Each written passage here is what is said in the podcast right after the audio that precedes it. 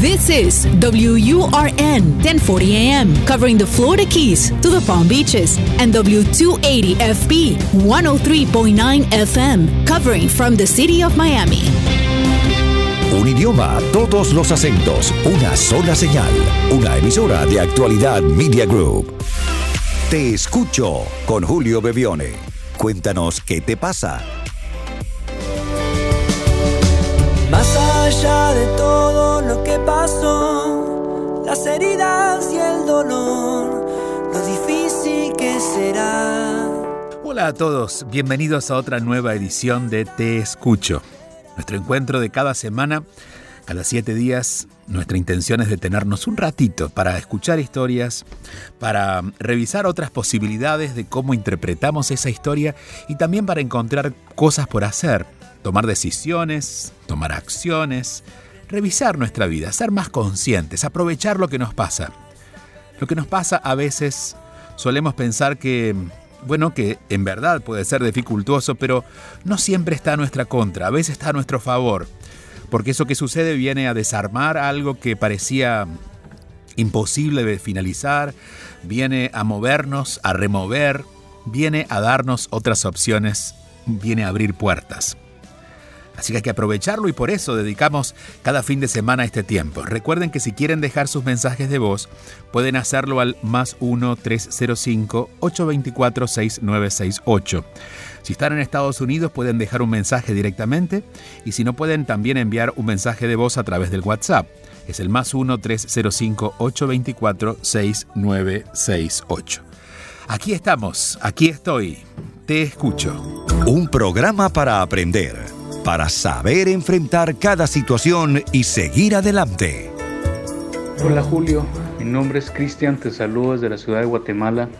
Ah, pues quiero decirte que hace dos años atrás empecé un camino de transformación espiritual, emocional, eh, física también, porque mm, llegaron a mi vida consecuencias de elecciones que yo mismo hice algunas conscientes, otras no tan conscientes, pero en este proceso he reconocido que haciéndome responsable, por supuesto, de, eh, de las cosas que yo mismo me causé, que no fueron muy agradables, que digamos, también hay un factor muy importante que es el sistema de creencias, el sistema de crianza en el que, en el que crecí, en el que me desarrollé. Y pues bueno, hoy por hoy yo sin ánimo de ser un crítico ni ser un eh, juzgador de mi familia de sus miembros.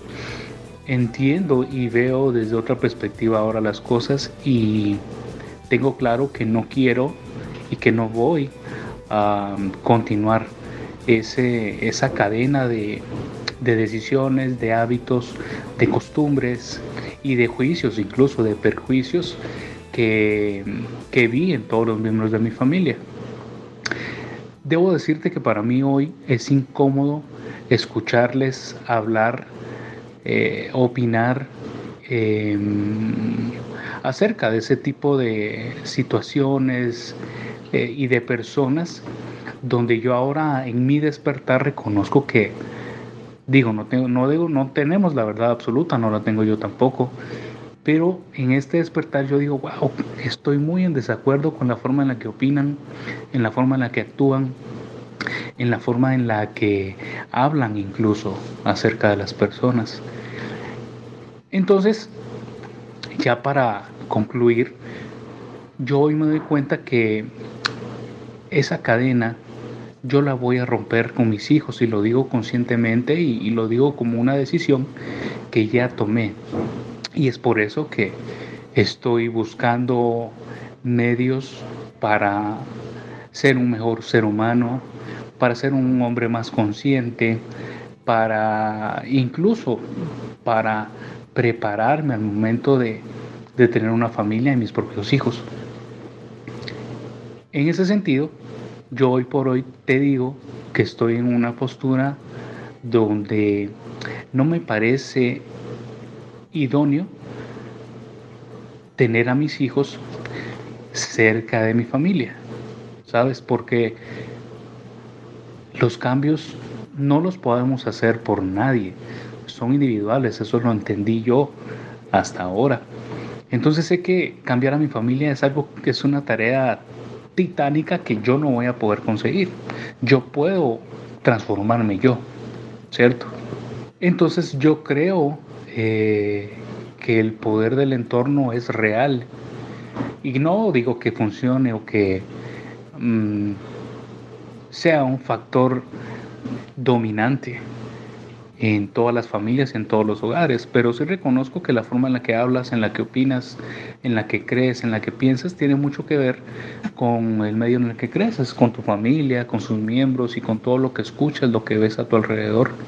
Yo no quisiera que mis hijos de alguna manera eh, escucharan una opinión contraria a la mía en su proceso de crecimiento y que eso vaya a causarme a mí tener em, pues a mis hijos, ¿verdad? Repitiendo ciertas eh, cosas que yo quiero cambiar, en, e, que no quiero con la que ellos crezcan y que por eso veo viable la opción de apartarlos, o no de apartarlos, pero sí de mantener cierta distancia con, con mi familia. Entonces la pregunta es, ¿qué tan viable ves el desarrollo de, de los hijos, de los niños, alejados o distanciados de,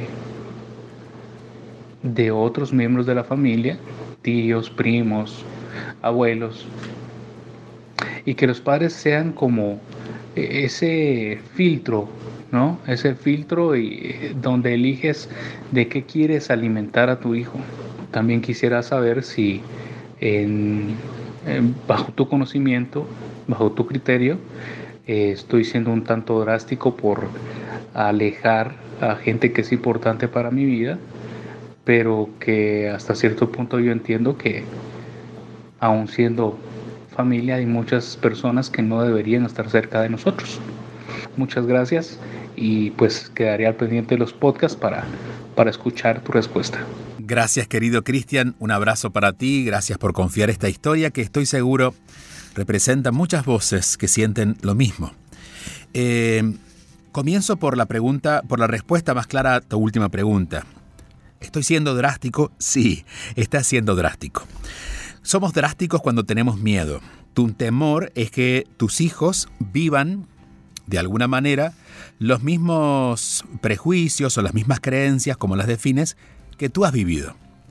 Entonces, em, entender de que no es necesario ser drástico, tampoco alejar, porque más allá de las creencias que tengan, tus padres son sus abuelos y los abuelos deben estar.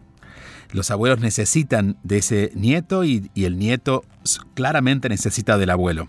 Porque además de las creencias, los abuelos nos dan afecto, nos dan un montón de oportunidades de ver la vida y de sentir la vida desde otro aspecto que los padres no pueden darle.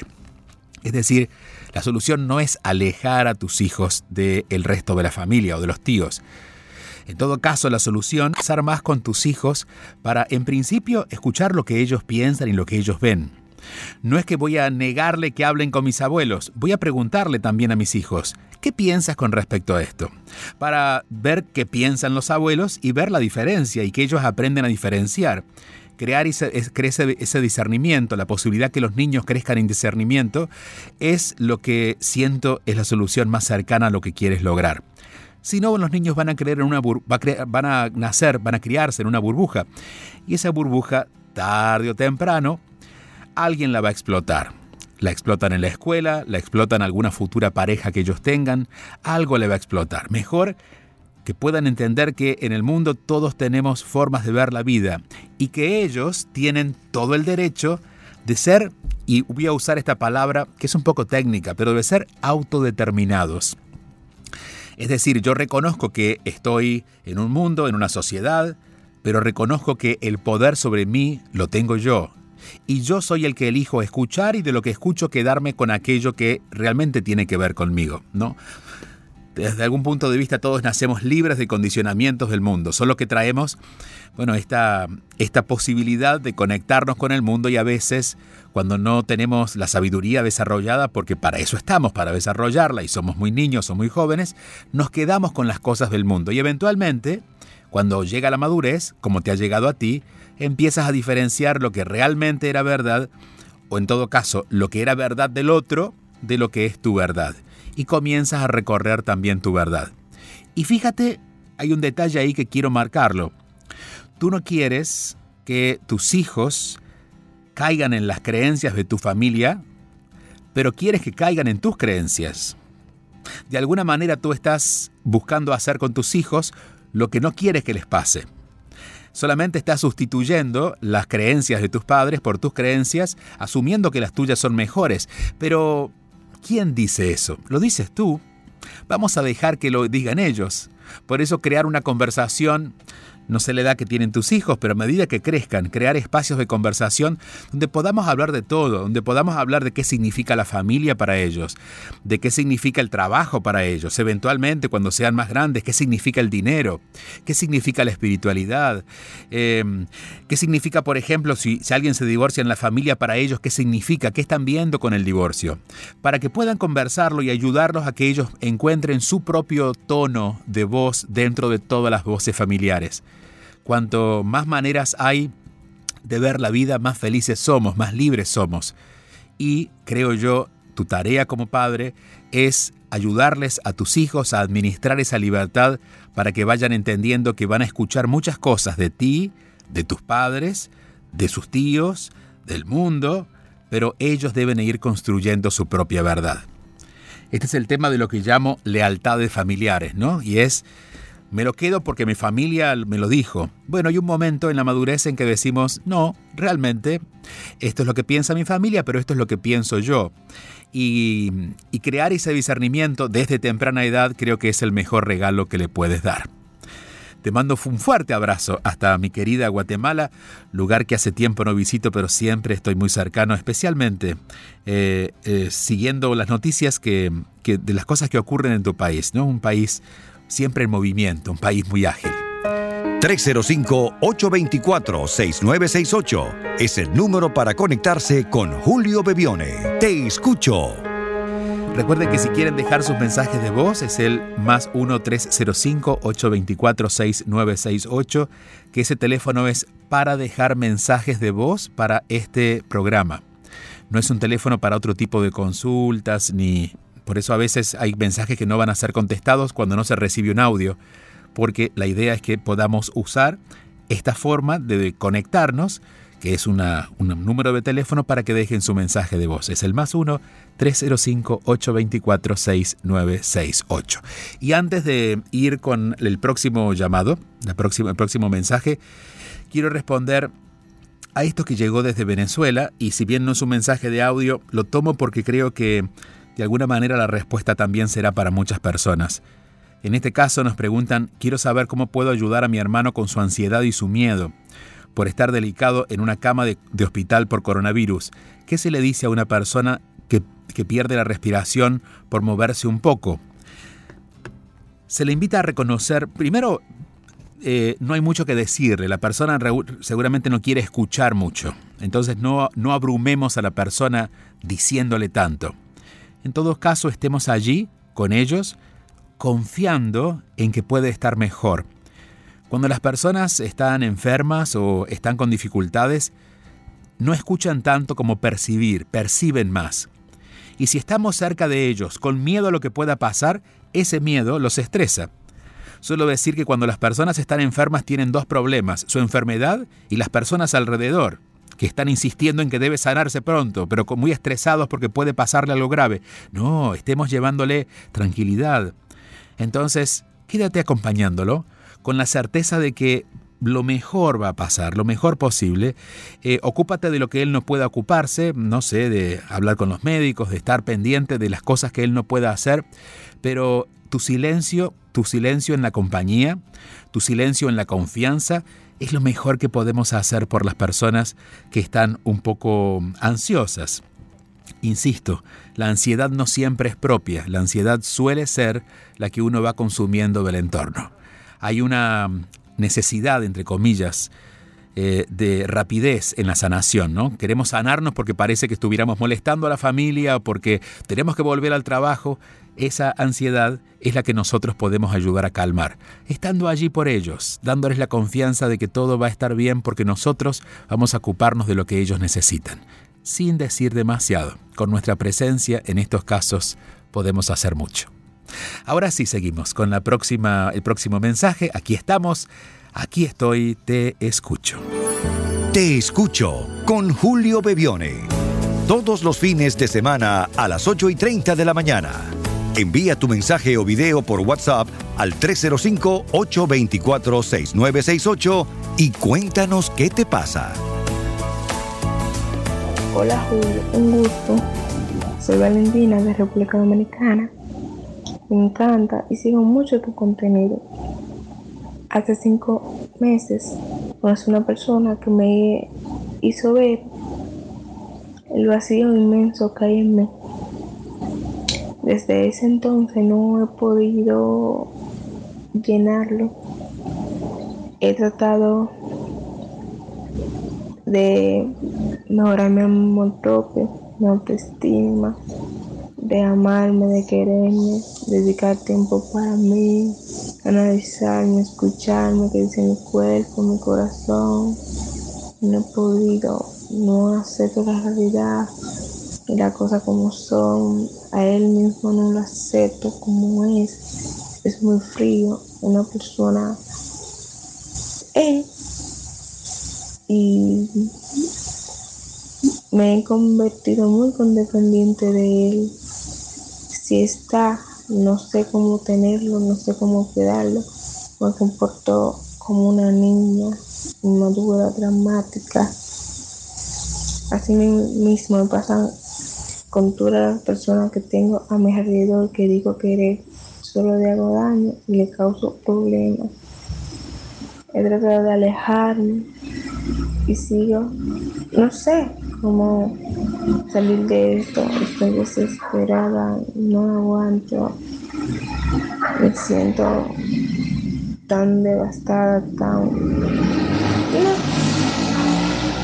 Sobreviviendo, no viviendo, sobreviviendo porque no tengo ganas de nada.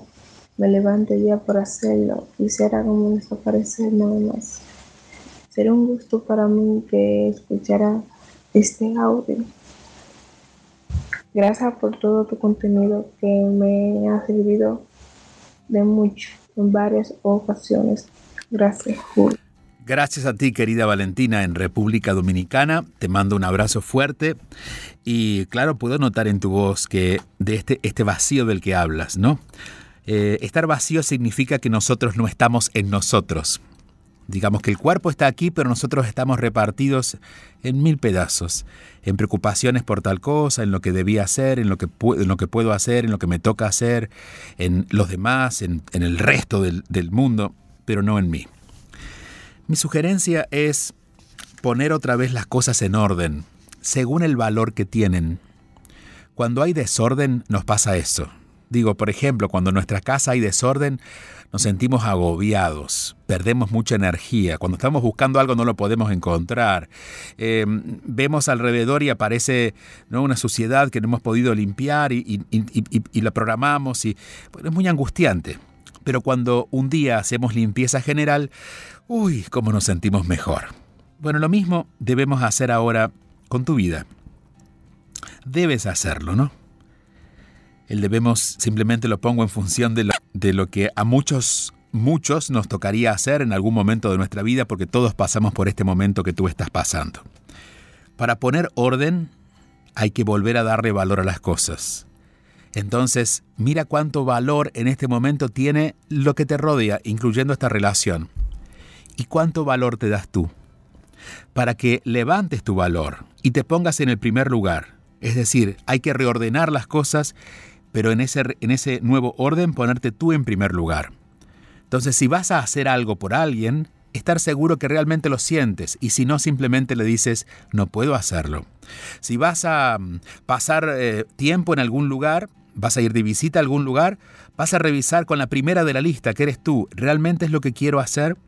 a medida que pongas orden según el valor, y en este caso el valor más importante lo tienes tú, y vayas tomando nuevas decisiones, te aseguro que de a poquito vas a ir encontrando este aire fresco que estás buscando para que te renueves y comiences a hacer todo lo que tienes pendiente y comiences a sentir que la vida que vives es tu vida y no una vida prestada o una vida donde se reparte en mil pedacitos, pero a la hora final tú te quedas con casi nada.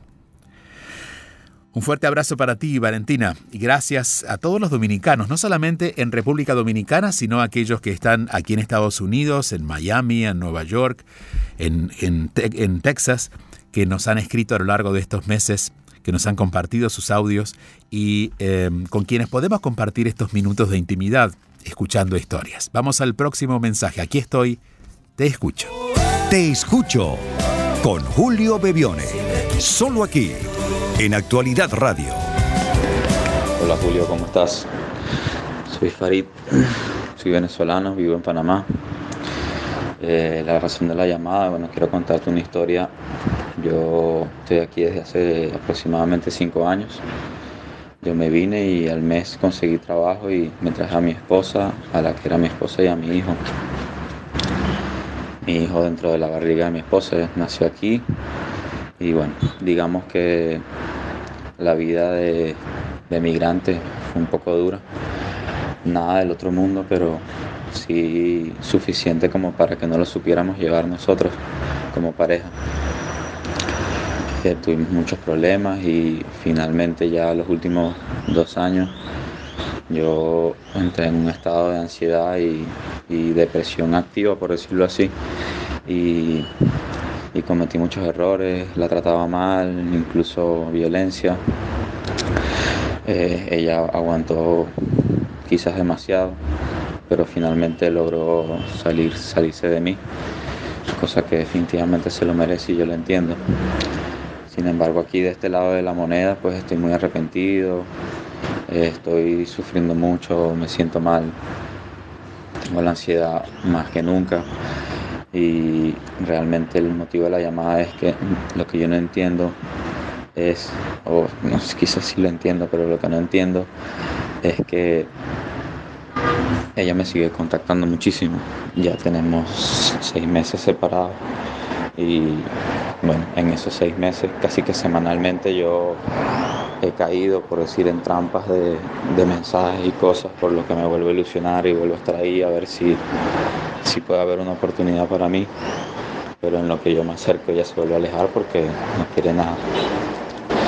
Ya después de tantas, tantas veces que eso ha pasado, hemos llegado a conversaciones donde decimos que sí, que tenemos que enfriar y alejarnos para poder evolucionar, pero al sol de hoy todavía ella me escribe, supuestamente como amigos, pero, pero me escribe todo el día, a veces cosas de mi hijo, a veces cosas que no son de mi hijo, solo para escribirme.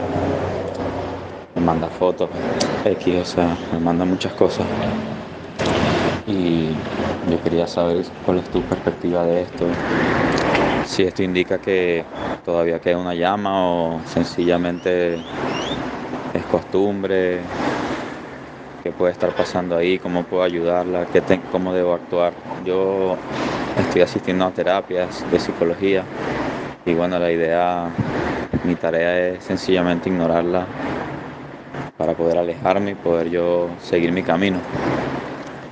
Entre muchas cosas que he hecho, pues simplemente escucharte a ti me ha ayudado muchísimo a, reforzar la perspectiva que la tengo en teoría, pero me cuesta asimilarla y vivirla con, con paz. Entonces básicamente es eso, yo quiero saber cómo actuar ante esos mensajes, ese bombardeo de mensajes todos los días, a toda hora. Eh, no sé qué hacer, Julio. Muchas gracias de antemano y excelente tu programa, estoy muy agradecido. He escuchado muchísimo, los voy escuchando. Voy por el capítulo treinta y pico y de verdad me ha ayudado mucho. Gracias, querido Farid. Eh, gracias por la confianza y puedo claramente poder decir, de acuerdo a lo que siento y lo que escucho de ti, que eres un buen hombre, que ha cometido errores, pero que los errores que ha cometido le ha ayudado a tomar conciencia. Y yo creo que eso tiene un doble valor. Aquellos que nunca se han equivocado no saben lo que es corregir. Aquellos que se han equivocado, como tú, como yo, como la mayoría de los seres humanos, y ha tomado conciencia de ese error, tiene doble valor, doble valor. Eh, así es que eh, lo destaco antes de darte la respuesta a la pregunta más específica que haces, y es cómo entender esas señales. A ver, acá hay que decir algo. Primero, que los finales en las relaciones son finales. Eh, si una obra de teatro nunca bajara el telón, la gente nunca se iría del, teatro porque piensa que va a seguir. En algún momento hay que bajar el telón. Si no lo baja la otra persona, lo bajas tú. Eh, la que decidió irse, en este caso, fue tu esposa, con justa razón. Y también ella fue, ella pudo tomar conciencia, ¿no? De que no estaba eh, eh, creando contigo la relación que realmente fuera amorosa, a partir de cómo tú estabas en ese momento. Es decir, en ese momento los dos decidieron tomar distancia. Lo que pasa es que en el proceso uno se pierde un poco. Al principio viene la negación y es ya se le va a pasar, está un poco estresado. Luego viene una etapa de negociación donde comienzo a, a querer ver por qué otro lado puedo conectar con esa persona que, mm, con, la que, con la que sé que ya no puedo estar Luego viene el enojo, el enojo y muchas veces suele llevar al odio, ¿no? al rechazo de la otra persona, hasta que al final viene la tristeza y viene la aceptación. Viene una profunda tristeza que siento es la que tú tienes, pero luego viene la aceptación de reconocer que lo que ha sucedido es lo que podía pasar y vamos a ver qué podemos hacer con esto. Con esto te digo que eh, no podemos saber si ella quiere o no estar contigo, porque tampoco parece que ella lo sabe, pero sí lo que tú puedes hacer y es sentarte a conversar con ella frente a frente. Dar la cara, dar la cara implica eso. Si lo vamos a hacer por teléfono, hagámoslo con videollamada. Demos la cara para ver a los ojos. Porque a veces detrás de la voz podemos esconder muchas emociones, pero queremos ver los ojos. Y hacer una pregunta fundamental, y es, ¿qué quieres hacer? Porque entiendo que cometí errores, entiendo que los he ido corrigiendo, pero esto no significa que estemos en este tira y afloje de que no estamos juntos, pero tampoco te mueves del lugar. Y no significa que debas desconectarte con ella, ella sigue siendo la madre de tu hijo. Como padres, siguen en contacto, pero como pareja, ya no hay razones. O si hay razones, entonces trabajen para ello pero tomar esa decisión, que en tu caso va a depender un poco de lo que ella quiera, o pregúntate también tú qué quieres hacer con esto, ¿no? Si hacer un corte definitivo o conversar con ella a ver si hay alguna posibilidad. Pero esta, este tira y afloje simplemente está, está mostrando de que ella está en su proceso, tratando de digerir todo lo que, ha, lo que ha pasado, pero tú estás buscando una palabra más clara y solamente de su boca y con su rostro mostrándola la puedes escuchar.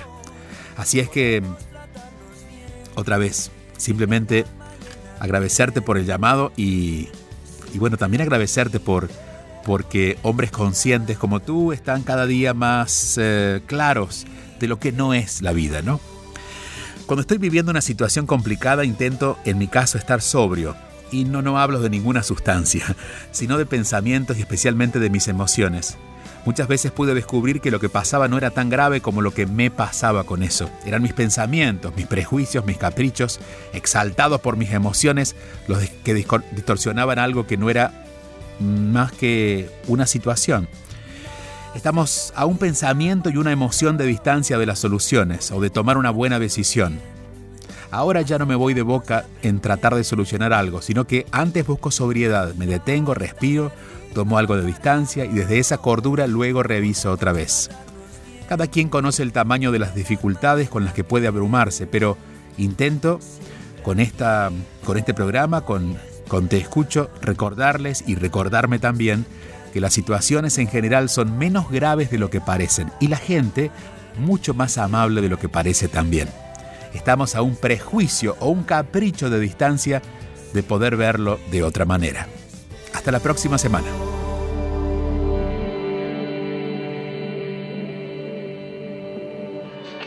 Escríbenos tu mensaje y conéctate al 305-824-6968.